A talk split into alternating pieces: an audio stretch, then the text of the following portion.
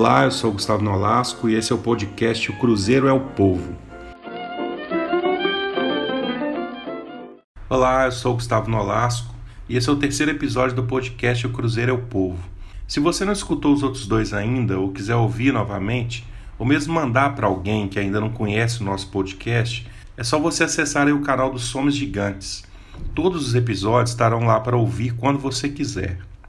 Aqui, toda semana, eu vou trazer histórias relacionadas à torcida do Cruzeiro. Contar também um pouquinho dos bastidores e as inspirações para as minhas crônicas, que escrevo para o Jornal Estado de Minas e para o portal Super Esportes. Nesse terceiro episódio, resolvi deixar um pouco de lado a poesia. Trouxe um tema meio espinhoso. É que já não é desconhecido para você também. Todos estamos vivendo uma situação estranha e que demanda uma responsabilidade gigante quanto à nossa saúde. A pandemia do coronavírus Covid-19 é uma realidade invisível e, sim, extremamente perigosa. Os registros, hora a hora, mostram que aqui no Brasil o crescimento do número de casos vem acontecendo num ritmo de avalanche. Se você não conhece alguém infectado, a tendência é que rapidinho conhecerá. Aí eu te pergunto: você prefere ficar doente, ver um parente, principalmente os mais velhos, morrerem para você mudar seus hábitos? Vale a pena? Todos nós sabemos que isso, obviamente, atingiria o mundo da bola, como aconteceu e deixou tudo parado, sem previsão de volta. O Cruzeiro também vem fazendo seu papel, liberou os elencos principais das bases, jogadores estão treinando nas suas próprias casas. E aí que foi, o zagueiro Léo fez questão de contar como tem feito isso. E ele não deixou barato. Ele acabou nos chamando, cruzeirenses, para assumirmos a nossa responsabilidade também. Fala rapaziada, fala galera, tudo bem? Que é o Léo, zagueiro do Cruzeiro. Eu venho aqui para falar a respeito desse momento agora, né? Um momento de ficarmos em casa, de ficarmos realmente nas nossas residências mesmo, evitar o contato com outras pessoas, evitar o convívio social. É um momento da gente abdicar de várias coisas, né? É um momento agora que a gente está fazendo trabalhos em casa, treinos em casa, tentando manter a forma física da melhor maneira possível. E esse é um conselho meu para você também, é, que você possa também ficar na sua residência, enclausulado, é, sempre com álcool gel do lado e que você possa fazer a sua parte também, não fique olhando para dos outros. Ah, porque a, a cidade ainda está cheia, tem pessoas na rua. Não, olhe para você, que você possa fazer a sua parte né, e que as coisas possam voltar ao normal aí, né, como todos nós queremos. Né, Deus abençoe a cada um. Um grande abraço. Valeu. Como eu disse no episódio anterior, para escrever minhas crônicas eu procuro estar atento ao cotidiano, nas arquibancadas, caminhando na rua, pegando uma conversa de pé de ouvido na mesa de bar, mas nada disso estará ao meu alcance nos próximos dias. Estou vivendo um momento de isolamento dentro de casa, evitando até contato com familiares. Nem isso me impediu de escrever. Exatamente no primeiro dia desse meu isolamento forçado, e que faço pela responsabilidade de cidadão, que eu sentei para escrever a minha última crônica. E pelo momento grave pelo qual estamos passando, escolhi ela mesmo para dividir aqui com você. Dei a ela o título de Cuide-se, você é patrimônio do Cruzeiro. O ginásio do Horto sempre foi palco para clubes de torcidas fantasmas ou maquiadas, mas nunca tendo como protagonista o Cruzeiro.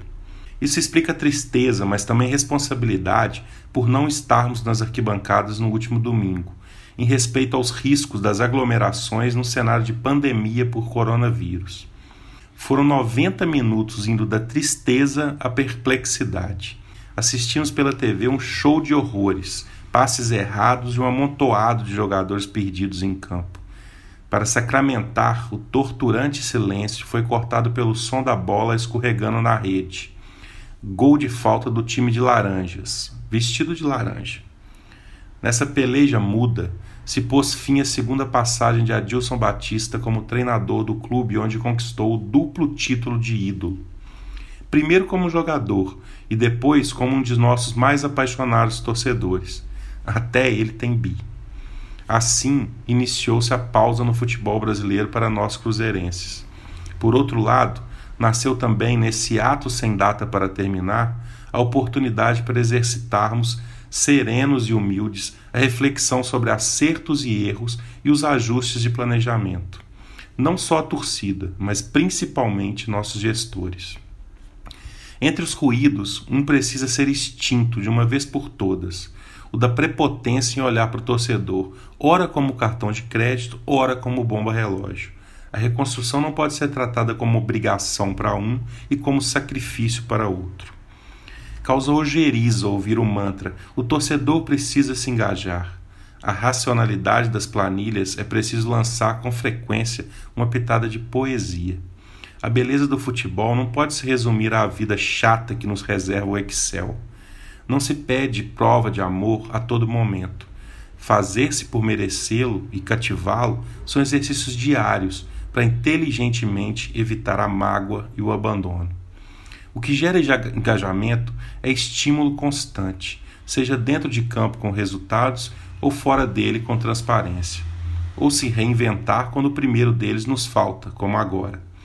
A criação do conselho gestor e a limpeza moral, administrativa e financeira feita por ele geraram o nosso primeiro momento de empatia.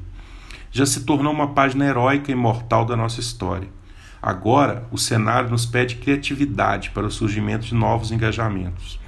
Essa paralisação, infelizmente, gerada por uma pandemia mundial desacreditada por alguns ignorantes fundamentalistas e políticos boçais, pode servir para essa remodelagem esse conselho gestor 2.0. Sem jamais abrir mão do exemplo de retidão trago por seus integrantes para dentro de um cruzeiro ainda doente, não totalmente recuperado do abominável vírus WNPMS 2019. Wagner Nonato Pires Machado de Sá. De cá, enquanto controlamos nossa ansiedade por esses ajustes vindouros, nós da Nação Azul temos uma obrigação humanitária, que vai muito além do futebol devemos utilizar essa forçada paralisação para cuidarmos de nossas saúdes, de nossos parentes, amigos, companheiros de escola e trabalho, respeitando o isolamento físico. O momento nos pede um adiamento da voz coletiva nos cânticos das arquibancadas, do abraço no instante do gol, do gole de cerveja compartilhado no intervalo, do aperto de mão em reza a cada pênalti defendido pelo Fábio, das resenhas acaloradas no pós-jogo, e das lágrimas derramadas no ombro alheio a cada título conquistado. Pense bem no tamanho da sua responsabilidade. São cuidados fundamentais para manter vivo o maior patrimônio do Cruzeiro, a sua torcida. Então, esse foi o terceiro episódio do nosso podcast O Cruzeiro é o Povo. Ele teve a edição do craque Marcelinho Aguiar, que também está lá no seu isolamento, responsável que o rapaz é. Aproveito para convidar você a utilizar seu tempo em casa para conhecer os outros podcasts do canal Somos Gigantes e acompanhar as lives, se inscrevendo no nosso canal do YouTube. E se tiver alguma boa história que eu possa transformar em crônica, me adiciona no Twitter e vamos conversar.